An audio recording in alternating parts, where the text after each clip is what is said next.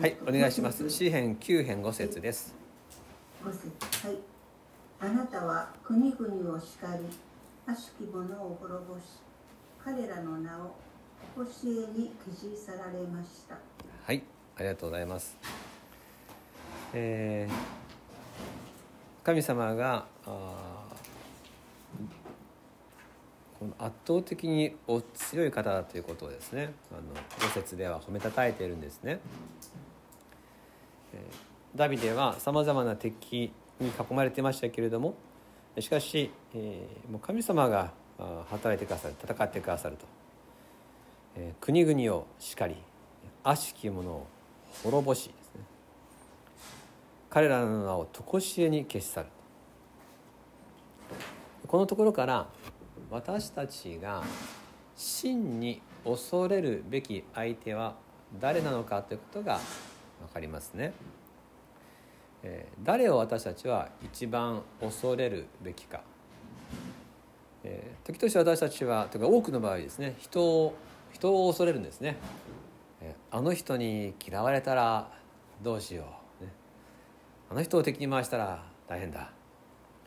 あの人が一番強い。そういうふうにですね、え人誰かをですねいつも顔色を伺ったり、えービクビクしたりね、あるいはあの好かれようと思って頑張ったりすると。こういうのはですね実はまああの率直に言って人生の損失なんですね、えー無駄なエネルギーを人生いっぱい使っちゃうことになります。でそれが分かりやすく書かれてある御言葉がありまして信玄の29章25節。旧約聖書の信玄。29章25節。開いてみましょうか。信玄。29章25節。詩編の次ですね。はい。信玄。29章25節。えー開かれたかなと思いますので皆さんでご一緒に読んでみましょうか。信玄。29章25節。3はい。人を恐れると罠にかかる。しかし主に信頼する者は高いところにかくまわれる。ですね。えーこれ最後にもう一遍読もうと思うので、まあ、しおりでも入れといていただいて人を恐れると罠にかかる。結局そうね人の顔色を伺おうとしたりすると、まあ、筋を曲げちゃうわけでしょ。でまたあのあの人のことを意識しすぎると別の人のことがおろそかになってしまって辻褄が合わない行動になったりしてそれをなんか取り返そうと思ってまた 力を使ったりすることになりますよね。変なことになりますよね。ですから自然体であるがままで生きていくことが自由なのに人を恐れるとその自由を失って束縛されたり、えーこの後から振り返ったら随分みっともない言動をすることになったりしてですね、まあ、人生の大切な力や時間を浪費してしまうわけです。聖書は言います。人を恐れてはいけないと。そしてまたサタンですら恐れる相手ではありません。私たちが本当に恐れるべき相手。それは神様ですよ。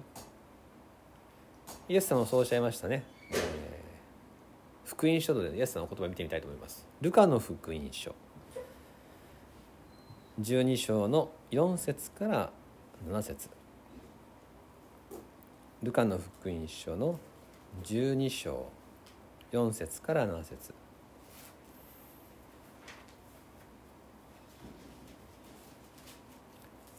はい、えー新約聖書ルカの福音書12章4節から7節。じゃあ原田横姉妹読んでいただいてよろしいでしょうか、えーミュートを解除して、えー読んでいただけたらと思います。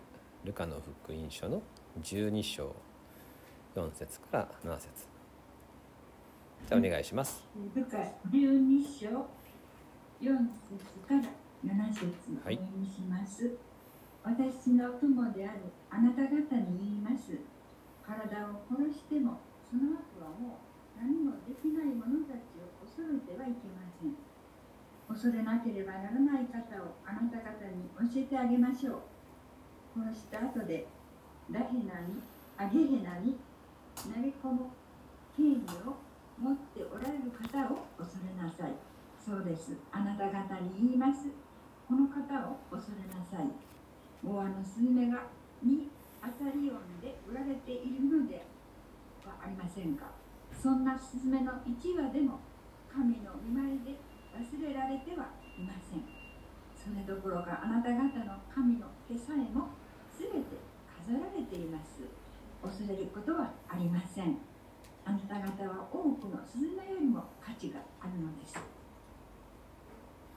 りがとうございます。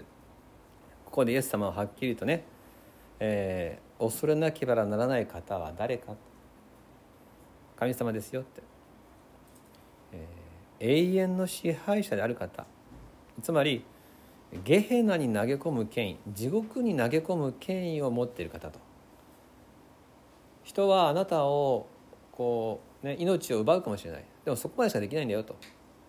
その後永遠のですね滅びに至らせることのできる方は神様だけです。この方を恐れなさい。この方の前で生きていきなさい。そういうふうにイエス様はおっしゃって、えーもう格が違う桁違いの、えー神様の技っていうことを権威を教えてくださってます。でこの私たちはおそらくですね、えー殺すだけではなくゲーヘナに投げ込む権威を持っておられる方っていう時に多分ちょっとドキッとすると思うんですね。あ私もなんかその下手をするとゲヘナに投げ込まれるんだろうかみたいなふうにですね。だから恐れなくちゃいけない。自分も地獄に行かされるかもしれないからだから恐れなくちゃいけないっていうふうに受け取るかもしれませんがちょっとね前後を読むとそうは読めないんですね、えーイエス様の呼びかけってすごく優しいんですよ。4節で「私の友であるあなた方に言います」から始まってるでしょ。友として語ってるんですね。よろしいですか？イエス様はお優しく人を恐れなくていいよ。友よ。人もサタンも怖がらなくていいと。そういう呼びかけで始まっている。そしてまた、えーこの後半ですね。6節7節に書いてあることは有名な「一羽のスズメでさえも」っていう。あのお言葉が出るわけですよ。